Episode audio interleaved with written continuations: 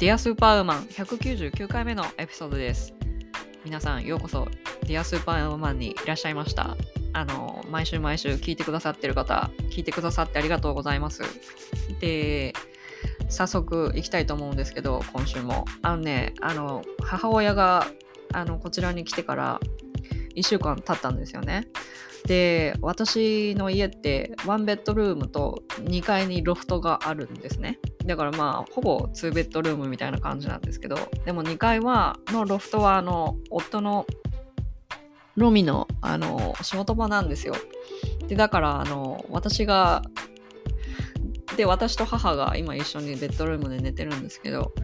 やっぱりその、なんて言うんだろう、離れてる期間が長いと、こう、いろんなことをこう共有したくなるでしょ？なんだけども、私は私で、私の生活とリズムがあって、で、それをこう、うん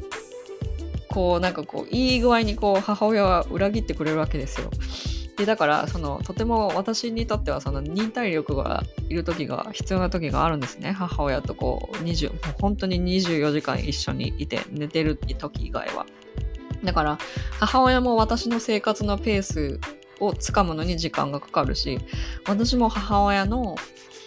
その、生活のリズムとか話したいこととかそういうことのその癖をこうお互いに勘をこう取り戻すのに時間がかかるんですよ。だからその時間をかけながらも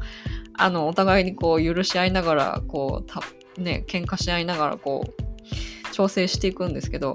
私は私でその私のその完全なプライバシーっていうのがないわけ。だから母親がその寝室を使ってるでしょ？で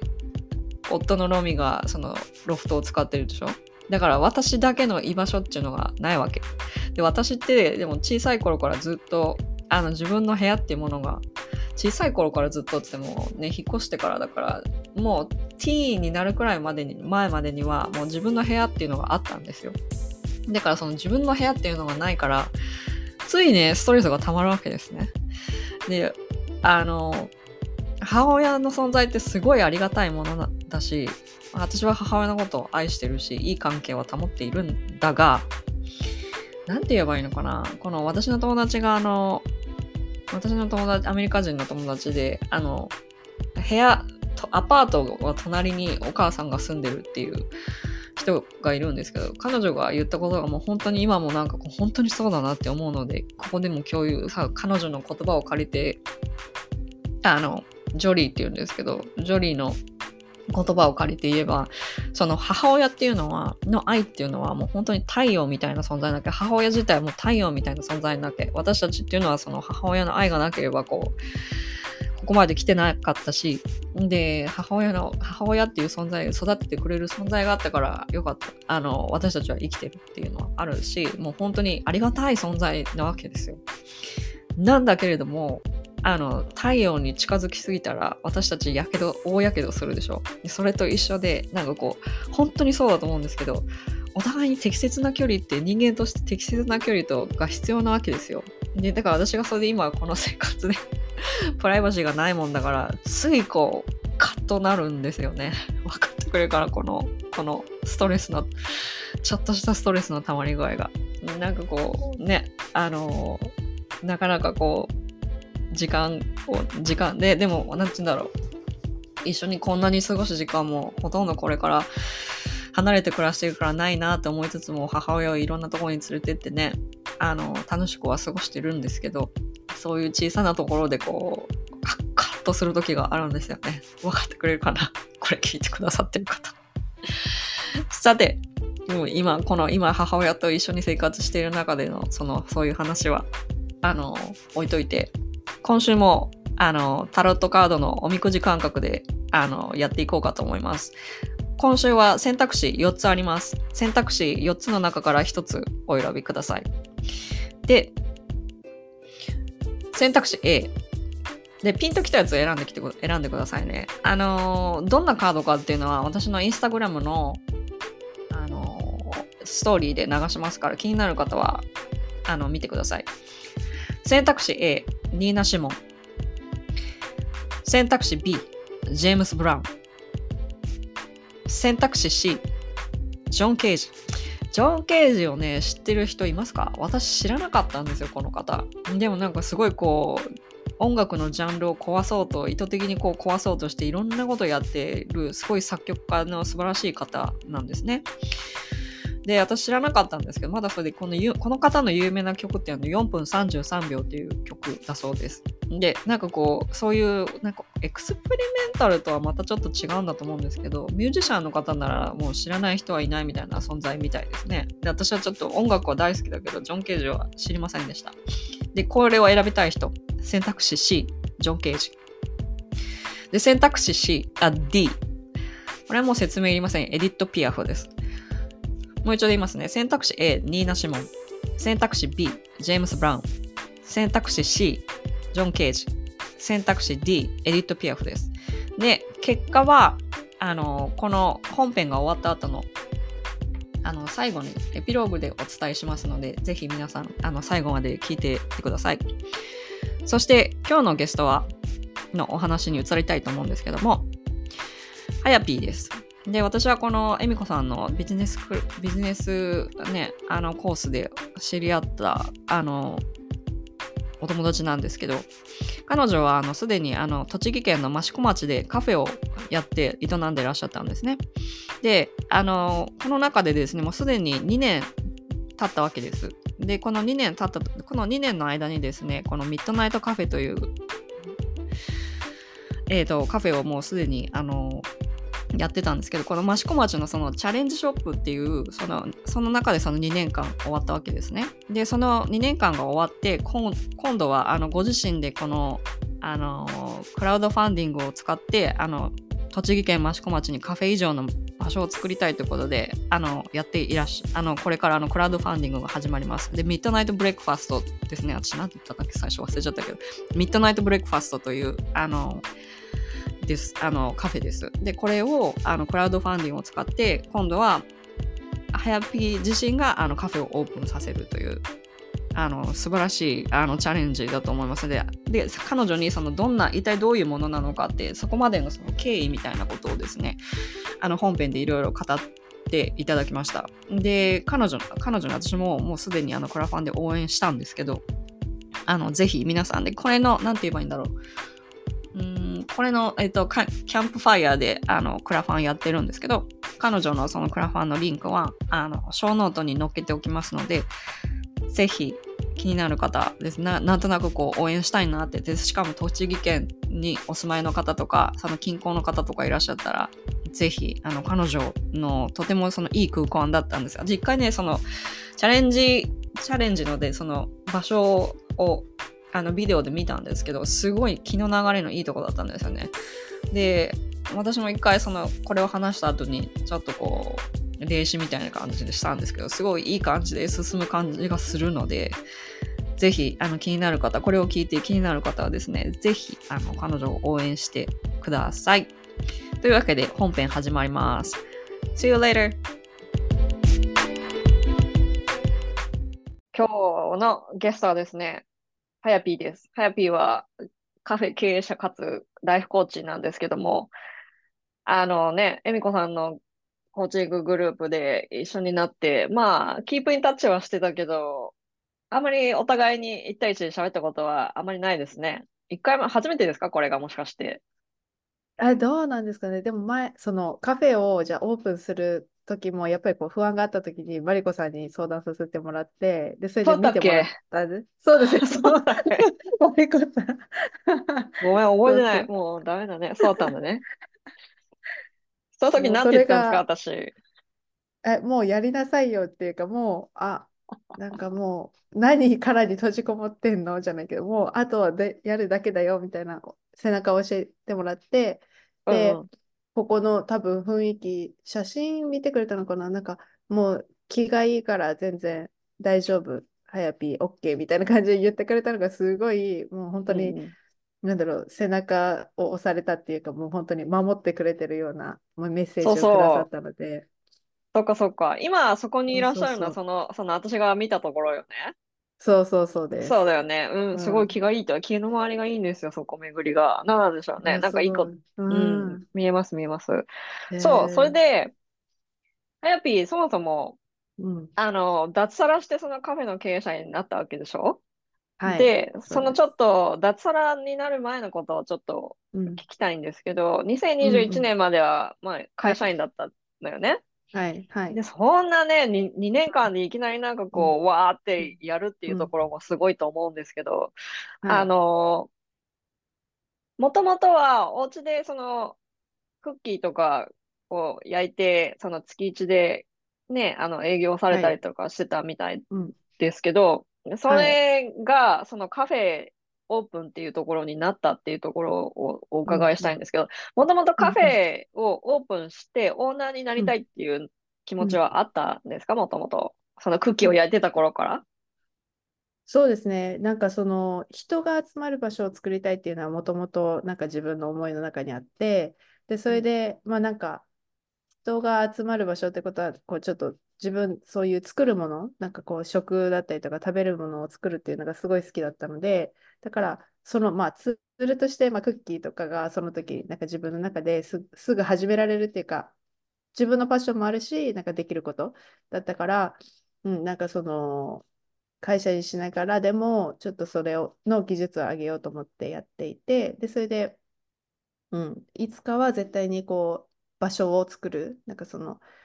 なんだろう。やっぱりオンラインも今はや、流行ってるっていうか、オンラインでもまあビジネスができるような環境ではあるけど、やっぱりこう、なんか会える場所、人が実際に会う場所ってやっぱりこう、必要だなって思うので、そういう場所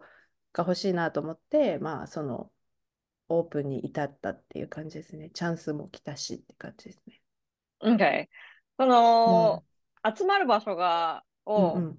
うん。作りたかったっていうのはどうして？うんうんうんそうですよね。なんか、なんだろうな、いろんな思いがあるんですけど、私、その、まあ、栃木県、今、今、栃木県益子町っていうところに住んでるんですけど、その私の出身もまあ栃木県でもうちょっとなんか田舎っていうか、あんまり全然なんか有名じゃないっていうか、まあ、田舎に住んでいたので、なんかそこでの、なんか、結構なんか生きづらさをすごく感じていて、なんかまあ田舎特有って言って田舎を全部くくっちゃったらあれなんですけど、やっぱりこうなんか人の目が気になったりとか、周りの人も近いとか、なんかそういうもう自分を出せないような状態だったので、まあ、ずっとこう海外に行きたいと思って行って、でまあ大学とあと社会人になってから、まあ、アメリカだったり台湾とかに行く機会があって、でそれでまあ海外を見てきて、でそれでなんだろう。その自分自身が、まあ、こう外を出たからこそ気づいたこう田舎の良さとかここの良さっていうのもすごいあるしなんかここだけの世界がなんか全てじゃないっていうのもなんかこう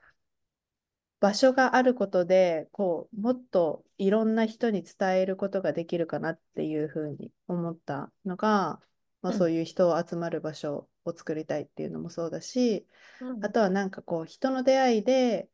なんだろう、ここの街とかここに来たくなる理由になるなっていうふうに思ってるので、まあそういう場所としてもなんか自分自身がありたいなっていうふうに思ってるって感じですかね。こう田舎だけど、こうなんか、うん、こう人が来たいって思える場所にしたいなっていうふうに思ってて。うんうんうんうんうんうん。じゃあ、その人が来るような場所を作りたいって思ったのは、その自分の居場所がその田舎、その田舎の町でその閉鎖的で、そのいろんな人の目が気になって自分のやりたいことができなくて、外に出たい、うん。外に出たいってずっと思ったでしょ？その頃はやっぱり、その頃からじゃあ、それも、その要因もそうかもしれないけど、自分の居場所がないなって思ってましたか？その当時は。うん、思ってました。思ってたし、なんか全く自分が受け入れられないし、なんか外から受け入れられないし、あとはなんかその、そもそもその地元に愛着っていうこともないうんって思ってて、今、うん。その自分、今、まあいいなとは思うけど、でも本当に帰りたいって思うかって言ったらまたちょっと違くて、ううん。ん、だからそれって多分なんかこう地元に何もないとかって思うのもそうかなって思ったりとかするんでそういうなんか地元に愛着が湧くっていうかここが好きだよっていう田舎に一つでもそういう場所があったら、なんかまた、まあ、外に行くことは悪いことではないと思ってるんだけど、外が行っても、なんか自分の田舎もこう好きって思えるような、うんう。ん、場所が欲しい、あったら、すごいいいんじゃないかなって今思ってるって感じですね。うん。なんか、聞いてる、聞いてて思ったのは、うんあの、はやぴは、その自分を好きになるために、自分の地元も好きになりたいっていう。で、その自分の地元を好きになるためには、うんその、ベースキャンプみたいなものを作りたいっていう、そんな感じかなと。そのベースキャンプがあるから、あると、自分がなんか、ここにいていいんだって思えるんじゃないかっていう。で、自分がそうやって思える場所があったとしたら、他の人もそう思ってくれるたらラッキーみたいな感じかなっていうのが。うんうんうん。そうですね。なんかその、やっぱり田舎何もないとか、田舎帰ってもしょうがないとか思ったりする人っていると思うんですよ。で、でも実際はあるし、なんかんいいところに目を向ければたくさんある。で、まあ私もそのないって思ってた側の人間なので、あの、わかるんですけど、でも外に行ったからこそ、なんかその良さに私は気づけたし、うんあと、なんか、あ、私、やっぱりこの栃木県好きだなって思って、でもなんか、やっぱりこう、周りから見たら、なんだろう、栃木県どことか、え、何あるのとか、なんか、なんだろうな。いっぱいあるじゃんね。那須高原とかいっぱいあるじゃんね。そう、日光とかいろいろあるんですけど、ねやっぱり知られてないことの方が多くて、なんかすごいそれもなんか悲しかったんですよね。自分が好きな場所なのに、なんかやっぱり知られてなかったりとか、なんかその社会的な、そのなんか、なんとかランキング、魅力ランキングとかあるんですけど、それで最下位だとか、なんかそういうふうな、なんか、あのランクざランク付けを勝手にされてしまうので、だから、そうじゃなくて、なんか、それはもういいから、なんか、でも、その、なんだろう、いい場所めっちゃあるので、それを、まあ、私が、その、英語も中国語もできるし、そこで、まあ、海外にも発信していきたいとも思ってるし、まあ、私ができることで何かここの魅力が一つでもなんか増えたら、そう来てほしい。うん、なんか本当にあるのにないところにばっかりこうみんな目いっちゃうから、うんうん、そこを変えていきたいかなって思ってます。うん。なんかね、この、うんその思いと、その自分、自分に対する思いが、なんかこう、オーバーラップしてるのがすごいよくわかるというか、その、うん。その外、栃木、栃木の魅力っていうのがはいわからなかった時は、うんその、ずっと減点方式だったでしょ。うんうん。そう、ない、ない、これもない、あれもない、うん。これもない、これもないってなってうん。いったけれども、うん。自分がそこで積極的に関わることで、加点方式になっていた、これもあるし、あれもあるし、これもあるしってやってるところで、うんなんか自分のミッションっていうか、その自分のなんかこうやりたいこともよりクリアになっていったっていう感じかなっていうのがすごい伝わってきました。うんうんううん。ん本当そうですね。うん。ね。で、そのお店でね、だでうん。もいきなりそのうん。カフェを会社員から、会社員辞めてカフェをやるっていう、そこにうん。飛ぶっていうのがすごいなって思ったんですよ。はいはいはい。で、そこって、あんま、い。なんちゅうの、もちろんその、その時の気持ちとか、その時のその勢いとか、その時のなんかこの、たまたま来た物件とか、いろんな条件が重なったからこそ飛べたんだと思うんですけど、うんうん。いきなり辞めてそこに行くっていうと、うん。結構勇気がいったんじゃないかなと思うんですはが、どうですか？いやー、そうですね。やっぱり勇気はいったなと思うんですけど、でもやっぱりこの、まあ私も本当にチャンスが来たんですよね。そのずっとまあお店作りたいとか場所が欲しいと思って、うんと、まあここ、あ、益子町に移住してきた感じなんですけど、もうその時点でもうぜあのその仕事が、まあ、3年って期限がついてたので逆に私はこれをやってみようって思ったんですね。でそれで3年後には絶対必ず自分で独立するっていうふうに、まあ、決めてきた。でそれで、えーと、そこでの仕事が、まあ、もうすぐ2年で終わるってなった時にあと1年このままなんかそこで働き続けるかあとはまあお店をしてしまうっていうなんか自分の中での二択みたいなのがこう出てきてであと1年残ってるけどなんかダラダラして時間をも無駄にする感じがすごいなんか自分の中であったしなんかもう働なんかあんまりワクワクしない感じはすごくしてたからそうだからなんか結構なんだろう10月11月とかそこら辺ぐらいからうんと、あそう、2年目の10月、11月ぐらいから、なんかもうお店欲しいな、みたいな、なんかもう周りの人に、なんか物件ないですかとか、いろいろこう行動に移してて、で、まあ、それがすぐに結構決まるとも思ってなかったけど、まあ、動いておこうと思って、こういろんな人に声をかけてた中で、まあ、ここが、まあ、益子町のチャレンジショップっていう形なんですけど、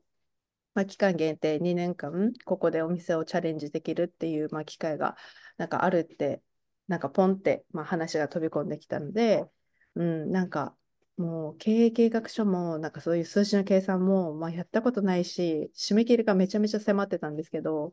うん、なんかやってみる価値はあるかなと思って、そう、それでもうめっちゃ、ばもう急ピッチで準備して、とりあえず、なんか審査があるので、それに、まあ、提出期限に間に合わせて、まあ、やって、で、それで、まあ、通ったから、こう、トントントンと、なんかこう、バタバタバタと、なんか決まって、こう、オープンに至るっていう感じになったっていう感じなんですよね、そのオープンまでは。へえ、そのオープンまで ね、その実際はい。にお店を開けて、そのはいはい。お客様をお迎えするまでって、そうはいはいま決まりました。それで決まって、そこで、うんまあ多分他の候補の方もいらっしゃったんですよね。でも、あそれハヤピーが選ばれたの？いや、いなくて、まあ、私だけだったんですよ。すごいね。はい。すごいね。え、うんじゃあそしたらそこで、そのまあ審査が通って決まっうんて、うんはい。で、あの、実際にお客さんを呼ぶまで、その、うんだって、言うても、その、古民、古い、その、民家でしょ？そこはいだったんだよね。はい。はい。で、だから多分、カフェをすぐできるように、オープンできるようにはなってなかったでしょ？なっていたの？えっと、いなっていた。一応、なんかこう、外側はなってて、なんかその、うんなんだろう、椅子置く、テーブル置くとか、こう、配置のこう区切りとか、そういうのは全くなくて、たうんうんだ、まあ、それが、それをすれば、なんか一応許可取れますよぐらいの、まあ、内装とかはなっていたって感じですね。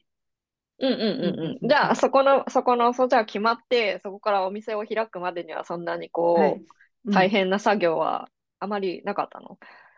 え一応そのカウンター、まあそうですね。でも本当にありがたいことに、なんかその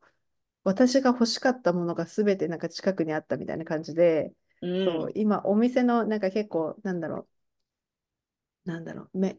メインみたいな感じになってる。大きな黒板も本当にその街で使ってなくて、なんか倉庫に眠ってたものを使わせてもらってたりとか、あとお店、カウンターがあって、まあ、スタンディングバーみたいな感じになってるんですけど、その本当にもう長さとかもぴったりぐらいのなんかカウンターもその倉庫に眠ってたりとか、もうそういうのをもうバンバン運び出して、もうなんか、なんだろう、こうみんなの力を借りて、その形にしていったって感じなので、本当に多分一人じゃ絶対むず無理だったと思うんですけど、そういう人とのつながりが、まあその街で働いてたので、それ、それまで。だからそこでのつながりが本当に、なんだろう、助けとなって、本当に2月に本格、何？できますよって、確実確定の、なんかその審査のあれが来てから3月末までにオープンだったので、まあ、約1ヶ月間しかない中で、そう、なんか保健所行って許可取ったり、その区画の、その、なんだね、スペースの配置とかも、それも全部まあ1ヶ月ぐらいでやってったって感じですね。うん、なんか押され、うん押されてたんだね。そう。うん、なんかやれやれって言ってたもんね、あの時見た時うんも多分なんかそんな覚えてる、なんとなく覚えてるけど、なんかもうやれやれって、もう準備は揃ってるからっていうのは言ってから、本当にその通りだったのね。そうそうそう、本当そう。なるほどね。で、実際に始めて、その、なんていうんだろう、会社員だった時の収入とかがこう、ポンってなく、なくなって、で、まあ、はい。準備に関しても、なんかもちろんその、はい。ある程度のお金はかかったと思うんですね。うんそういううんはい。時は、なんかこう、心細かったりとかしましたか、いやー、それが、まあ、正直私貯金がなくて、ない状態でスタートして、あの、もう本当に、なんだろう、そんな中でのスタートではあったんですけど、やるでな。も、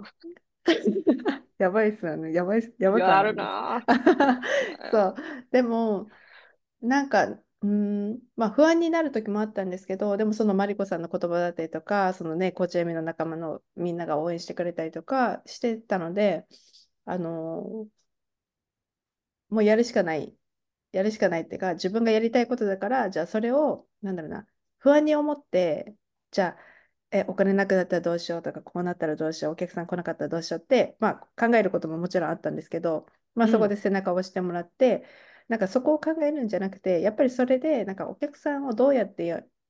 来たくなる場所になるとか、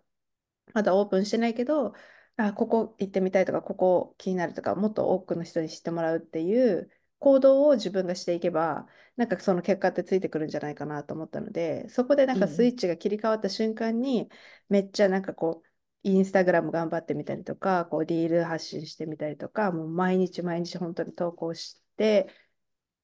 なんかその自分の現実を作るじゃないですけど、そういうふうにしていったら、あの、そのなんだろう、不安に思ってた現実は起こらなかったっていうか、そういう感じで、まあ本当にオープンから、こう、なんだろうな、軌道に乗るって、こう、なんかわかんないですけど、でも本当にコンスタントにお客さんが来てくれるような状態は作れたかなっていうふうに、うん、思ってます。素晴らしい。そこで、その、やっぱそのおはい。店を続けるっていう原うん。動力みたいのは、何、何、その、まあ、もちろんその金銭的に今、今のところその、はい。そこまでは不安はないってはい。いうベースがあはい。って、はい。うん。で、だけどその原動力みたいになるものは、ハヤピーにとはい。っては何ですか？続けたいなって思う。うん、そうですね。そう、ここがもう2年で間もなくまあ出なきゃいけないっていうところで、まあ変な話、ここでなんだろう、ストップも自分でかけれるし、ね、続ける選択も自分でできるような状況になってるんですけど、うん、で、なんかそれで、まあ、続ける選択を今取ろうかなと思って、取ろうかなっていうか取るんですけど、うん、やっぱり、うんと、ここで出会ったなんか人たちだったりとか、やっぱりこうクッキーのファンの方がいるっていうのがすごく、うん、なんかここでやめてしまうのはすごいもったいないかなっって思ったり、うん、なんか私子供が好きなので結構子供も来てくれてちっちゃい子も来てくれてなんかすごいなんか友達みたいな感じにこうね私がこうしちゃってベタベタするんですけどそういう子たちもなんかこうこれから成長なんか勝手になんかおばさんみたいな立ち位置ですけどなんか成長見ていきたいなとかなんかこういろいろあると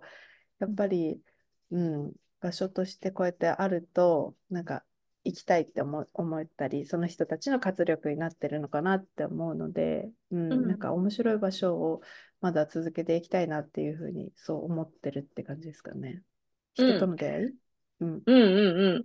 ハヤピーにとってのそのうん、活うん、力っていうのは、うん、う今言っん、たその人とのこ、あの、お話とかそういうコミュニうん、ケーションっていうこと？うん、そうですね。本当にもう来てくれる方すべての人との、まあ、私がすごい話すのが好きだなって今思ってて、楽しい、いいんですよ。そのお店にうん、立ってることが。そううん、そうそう。だから、うん、それが面白いです。やっぱりお店をやってて。うん、うん、うん。うん、そ、そこがやっぱりその原動力というか、で、うん、なんて言うんだろう。コーチを、そのライフコーチを傍らで、そのカフェのはい。経営してる傍らでライフコーチをうん、やっていて、そのはい。ライフコーチっていうのと、そのうん、うん、カフェの経うん、営っていうのと、うん、どういうふうにハヤピーの中でそのバランスをとって続いているの？うんうん、そうです。もう本当にこれはバランスっていうか、なんか比重がもう50-50ではないって自分でも分かってるんでうすけど、ん、でもその中でやっぱり自分ができる、やらなきゃ、まあもちろんやらなきゃならないことみたいな、なんかそのお店に立つとかっていうのは、まあこの時間は限られてしまうんだけど、じゃあそれ以外の時間の中で自分の中でこう取って、で、それでこうやってるっていう感じ。なんですよね。だからそれ、なんか片方を諦めるっていうのがすごい自分の中では、なんかしっくりこないんですよ。今選択肢の中では。でも、じゃあどうやったらできるかなって考えて、なんか日々、なんかやってる。でも、ど、ね、50-50でも全然ないし、ね、どっちも100%っていうわけではないけど、でもどっちもパッションがあって、こうやりたいことではあるから、こう、うん、バランスでやってるっていう感じになりますね。うんうんうん。バランスでやってるっていうのは、そうんの、どっちもやりたいことで同じくらいうん、重要なことっていうことね。うん、うん、うん、そうです、そううんうん。でそのカフェを経営することにうん、よって、多分そうん、の、ライフコーチとしての、そうん、うの、ん、なんだろう、人に伝えて、人を支えうん、るっていう点うん、で、うん。多分、こう、お互いにこう役に立ってることは多分あって、相互作用して、どちらにもこううまく動いているからはい。こそ多分両立で。きるんだと思うんだけれど、はい。その、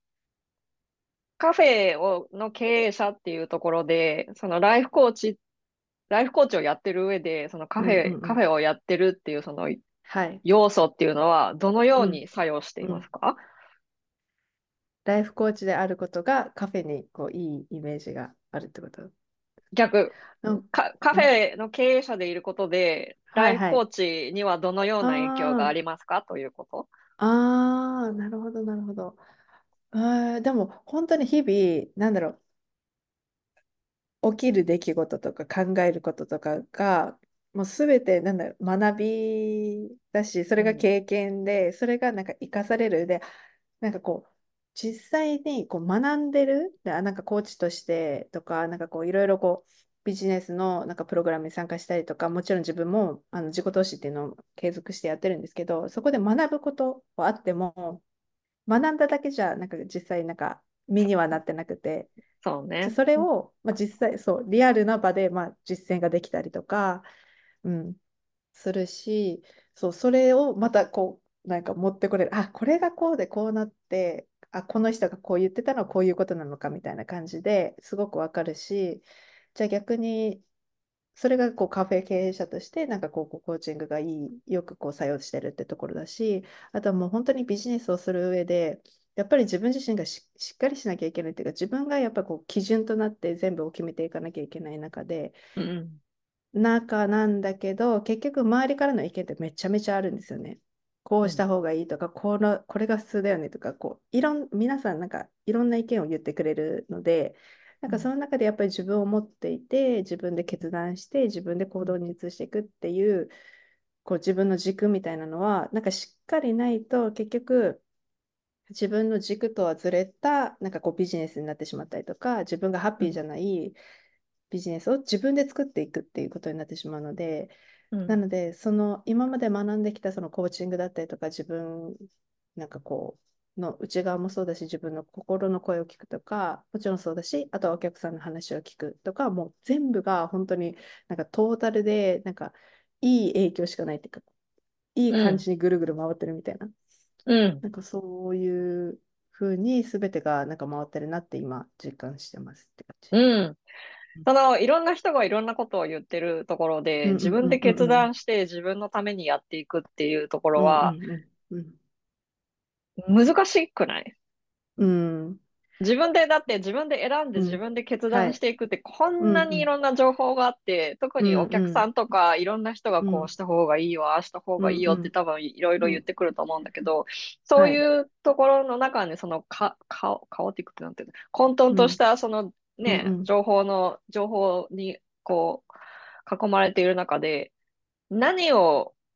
基準にしているの？まあもちろんう今おっん。しゃったみたいにその心の声を聞くっていうところだとうん。思うんだけど、うん。うん。うん。心の声ってうん。うんすごい聞こえづらくない？ああ、そうなんですよ。だから、私は結構特訓してきたみたいな感じがありますね。うん。うんうんといううんうん。とどういうふうに？うん。だから、こうしなきゃいけないっていう言葉がまず出てきたときに疑うし、うん。なんか、本当に自分の心がワクワクしてるかとか、自分が本当にやりたいことなのかっていうのを、なんか必ず聞くようにしてて、うんうん。なんかそれで、やっぱりちょっと、ちょっとでも不安だったりとか、なんかこう、いや、ざわざわっていうか、なんか、いや、違うん。うとか、なんかこう、まあ、いろんな感情、なんかイライラなのか、なんか、嫌だっていう、こういう感情なのかが出てきたときって、やっぱり何かこう、うん。サインだと思ってるので、あ、うん。なんか、何か違うのかな。でも、じゃあそれで諦めるとかじゃなくて、じゃあ違う方法だったりとか、なんか自分がやりたい方法で、じゃあそれが実現するのかっていうのを、こう見ていくっていう感じはしてるかなって感じですね。うん。じゃあ、どちらかというと、その自分の中でその試行錯うん。誤しながら、その自う分のん。中のその心の中の感覚を、こう、こうん。うかな、あうん。あかなっていう、どこが一番しっくりすうん。るかなっていう着地点をうん。探りながらうん。うん。毎日過ごしてるって感じかな？うんうん、そうですね。でもそこにしか多分正解はない気がするけど、やっぱ自分で気うん。づいてあげないと、じゃあ周りが気づいてくれるわけじゃないので、やっうん。ぱりその、なんか最初はほん、なんかこのお店をする前からそのなんか自分の心の声を聞くっていうのをなんかやってたからもう本当に日々のなんか小さな選択からなんか自分が本当にワクワクするかっていうところになんかフォーカスしてきたので、だからそれを本当気づく練習しないとなんか分かんないで終わっちゃったり、うん。うん、なんか自分で考えようとしてないから分かんないだったりとか、なんか結局人の意見のそれを選んだけど自分がハッピーじゃないっていうのがなってしまうから、そう、なんか常に自分の声を聞いて、こうかな、これじゃないかな、こうかなっていうのは、うん、やってるって感じですかね。なるほどね。私の場合はなんかもう直感なんですよ。あ、もうこれ違うだろうって思いつつも、私は、うんあ、これはちょっと違うかもしれないけど、なんかもしかしたら、なんかこの人が言ってることは合ってるかもしれないっつってやると、まあうん違うのね。あ、そう。でもそれもそうでしょ気づきました、最近。そう。直感、そう。私の場合はね、あのね、まだ、あの、なんだっけ、私はあの、恵美子さんのプログラムにいないから、どれだけヒューマン、はヒューマンデザインをやってるのかしらないけど、私は、うんめちゃくちゃマニフェスターなので、はいはいはいはい。あの、直感でしか動けないの。うんうんうんうん。だから、他の人がなんだ、ああだの、こうなのって言ってくると、うるさいわってなっちゃうんだよね。そう。もう余計なことは言わないでくださいっていうなっちゃうの、私は。うんうんうんでも、ハヤピーの場合は、なんかもう、その、試行錯誤、なんて言うんだろう。試行錯誤の上、着安全な着地点っていうよりも、試行錯誤してこれかな、あれかなっていう、その、うん安全とかっていうよりも、どれだけ自分がしっくりいくかっていう尺度を、の方を重要視してるのね。そうですね。でも最近本当にその直感の大切さに気づいてて、やっぱり自分、結局何かやった時に、あ、やっぱり思考で考えて、あ、なんか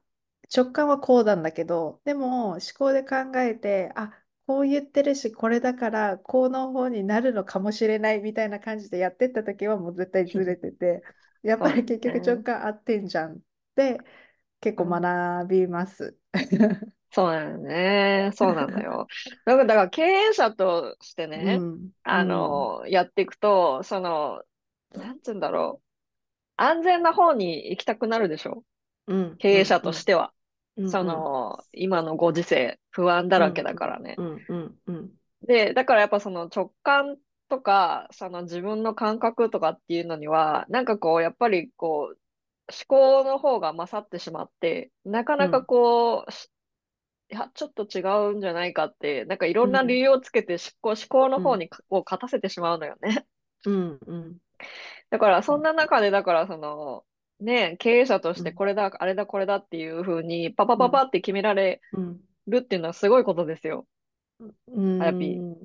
いや、でも、パパパパッとは言ってるかわかんないですけど、そうそうそう、でも、うん、そんな感じ？うんうんうんうん。うんうんうん。ね、で、そんな中でですね、お店を続けたいっていうのは、その、このまませっかく作った、このね、自分が2年間やってきた、この、ね、そのカフェでいろんな人を呼んで、この土地を作っ、土地をこう温めて、その、その土地のエネルギーを温めてきたわけでしょ、うん。で、うん。そこでやっぱその、その温めてきたそのエネルギーをそのまま新しいところへ持っていきたいっていうことだと思うの。最終的にはね。はい。で、そこで、あのークラファンに挑戦しようかっていう、うんクラウドファンディングに挑戦しようかっていうふうに思ってらっしゃるということなんですけど、はい。その背景としてはもう今まで言って、言ってうんくださったこと全部だと思うんですけど、はい。何かその、なんて言うんだろう、クラウドファンディングに向けて、今どんな感じで、なんか気持ちがありますか、どんな気持ちが今ありますか、うんうんうんうん。なんだろう。やっぱり私がここの益子町に来て、まあ3年、4年目ぐらいになるんですけど、うん本当になんか面白いんですよね。面白くて、なんか飽きない街だなって思っているし、なんかそれをもまだなんかこう、この街で知りながら、こう、もっと発信していきたいし、あとはもっとその人、なんかこう、来たいと思ってくれた人が来た、うん、もっとなんかこう中にも入れるような場所をこう作っていきたいから、なんかそれに向けてまた新たなチャレンジをしていくのにあたって、まあ、クラファンもやっていきたいなって思ってるって感じですかね。中に入ってきてもらいたいっていうのは、うん。ど、具体的に言うとどういうこと？ああ、そう、なんか、私、若い人に向いてる街だなってすごく思ってるので、なんかも、まあ、これから、あ、次はまた同じような、なんかこうカフェみたいなスタイルにはなるんですけど、あの、まあ、これ、今後のビジョンとしては、こう、ステイみたいな、泊まるとか住むとかっていう経験が、なんかもっとしやすい街を作っていきたいなと思ってて、で、それで、なんだろう、やっぱり、うん、中の人と、なんか私だけとかじゃなくて、もっと街の人とか、こう、面白い人たちに出会ってもらいたい。なんか、やっぱり私の発信もできるけど、でも、住んでる人たちがすごい面白いんですよ。もう本当にいろんな。だからそうん、の人たちと関われるような場所を作りたいから、だからこう、もっとなんかこう、そういう人たちにつながれる場所うん、をなんか作りたいっていう感じですかね。うん。そのうん。ね、うん。あやび一人で、その街のすうん。べてをこう、の鏡のように見せるわけにうん。はいかない、できないから。そこのうんそのはやぴ。を、そのうん。はやぴを通して見える世界うん。で、はやぴをうん。通して来てくれる人たちを呼んうん。で、で、そうん。こからうん。その益子っていう街をこう、うん。多面体、多面的に見てほしいっていうところかな。そうですね。そう。だからうん。私が、まあ、紹介できる人もあの結構そのし、ここをやる上でこうなんか知り合ってきた人たちが、まあ、個々で面白いんですよね。でも私が知ってる、でもその人の裏側にまた面白い人たちがこうつながってるみたいな感じなので、じゃあなんかこう、こういうことがしたいんだって、まあ、わ若い人がポンって来て、なんかただその観光地を回るだけだと、なんかあんまりパッとしないっていうか、こう、あ、こういう街ねぐらいで終わってしまうかもしれないんだけど、でもそこでま人と出会ったり、そうそううん、そうそう。で、それで自分がやりたい目的のことをもうすでにやってる人とかっていうのがいたら、その人とつながると、またさらにつながっていくっていうのが、すごく面白いなって思うので、なんかうん、そういうのを、まあ、私の場所を通して、なんかこう、つながっていく人たちが増えてくれたら嬉しいなっていうふううに思ってん。ます。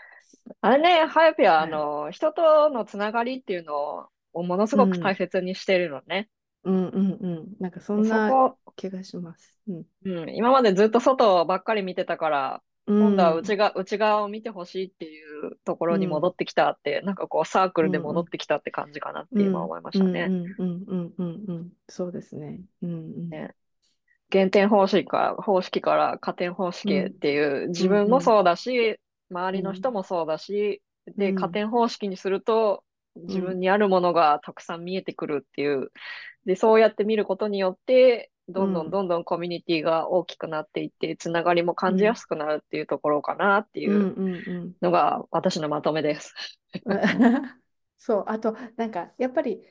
知るのと知らないのとでは、なんか全然人生が変わるなと思ってて、だからそういう、私はなんかこう、人との出会いで、なんかこう、人生変わってきたじゃないけど、あ、こう、なんかこう、こういう大人もいるとか、こういう人もいる、こういう生き方もあるって知ったら、なんか自分の視野がすごい広がったんですよね。今までは、その大学の時に就活、私しなかったんですけど、その時、絶対に会社員であらなきゃいけないとか、就活しなきゃいけない、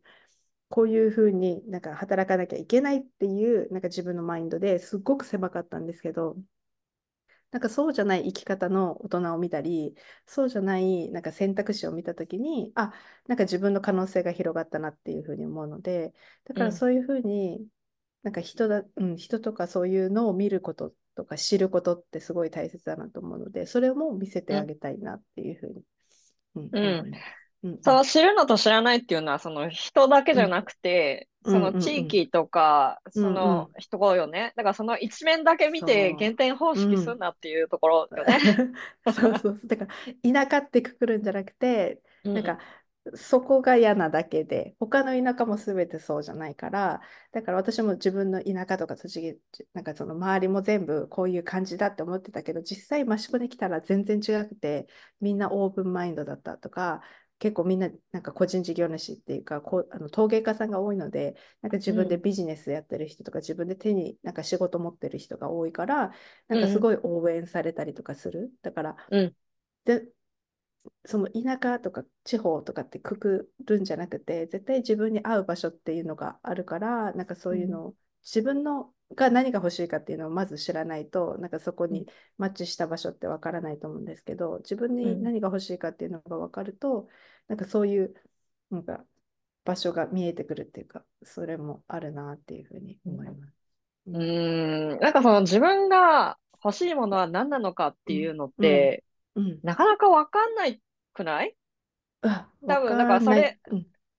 うん。そういう人が、そのフラッと来て、うん。例えば、例えばよ、そういうなんかこう、うん自分が何が欲しいかっていうものはわからないけど、うんなんとなくぼんやり、うんなんかこう、新しい事業をやってみ、益子でやってみたいなって思った時に、うん。あやぴはその人に何ができそうですか、やってみたらいいよって思います。?OK。その、なんとなくぼんやりあるものがねってこと、うん。やってるうちにこう。うクリアになってくるってこと、いや、やらないと多分分かんなくて、やっぱり思考で考えてて、なんか、そうね。でも思考で考えてる時って、なんか不安とか、なんかこうじゃない、こうじゃ、あれじゃない、こうじゃない、こうじゃないって出るんですけど、でも、うん。やってみたり行動を移した先に、あ、これ嫌いだった。それも正解だと思うんですよ。これじゃなかったっていう風に見えてくるっていうのも正解だと思ってて、最初からなんかクリアに自分でやりたいことが分かってこれだって決まってない人の方が多いと思ってて、でもなんかこう、自分の直感とかこうやりたいとかこうしてみたい、こう、ここ行ってみたい、そこになんか気づきが必ずあって、あ、自分ここじゃなかったなっていうのが分かれば、じゃあ何が嫌だったのかなとか、じゃあどういう場所だったらもっと良かったのかなっていうのが分かって、どんどんどんどんそれをなんか続けていくと、本当のその自分のやりたいとか、ここだ、この場所だ、この人だ、分かんない、これ、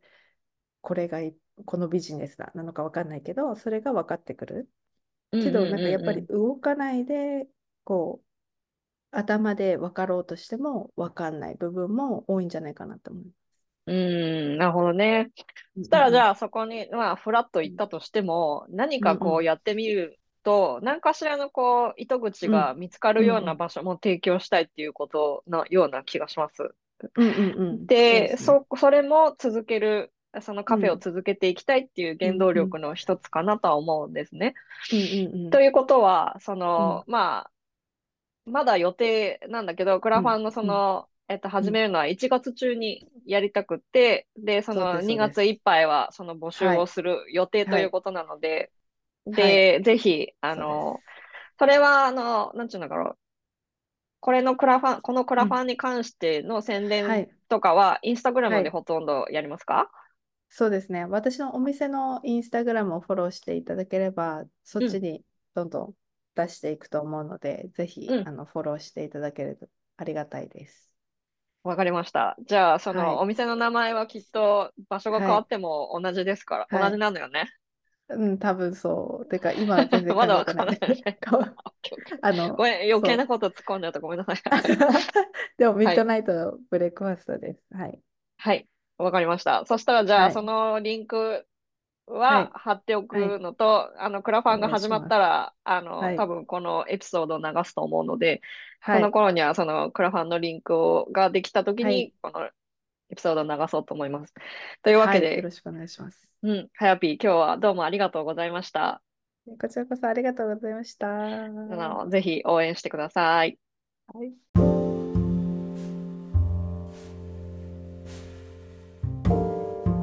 最後まで聞いてくださってありがとうございました。ね、はやぴのお話いかがでしたか？もう彼女のね、あの話を聞いてると、もう、あ、この人成功するなって、この、なんていうんだ、クラウドファンディング成功するなって、もうわかるんですよ。なんだろう、なんでかっていうと、なんかね、もうエネルギーで分かっちゃうんですけど、あの、彼女も全然大丈夫です。あの、大丈夫だから、はやぴもしこれ聞いてたら、あの、本当にね、あなたは大丈夫です。あの、このクラファクラウドファンディングは成功するので大丈夫ですよ。で、彼女はね、あの30年、この新しいカフェのところなんです。30年以上ね、使われてなかったガソリンスタンドを改装するんですよね。でだからなんかこう、ゼロからやるんですよ。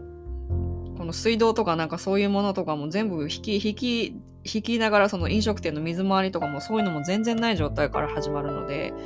いろいろな資金がいるんだと、いる、必要なんですよね。でもそれでね、もう素晴らしい、ここれが成功成功するんですよ、彼女のプロジェクトは。もう私は分かってる。だから大丈夫なんだけど、これ成功して、あの、これから新しい営業、新しいあの、カフェとして営業されていくということでですね、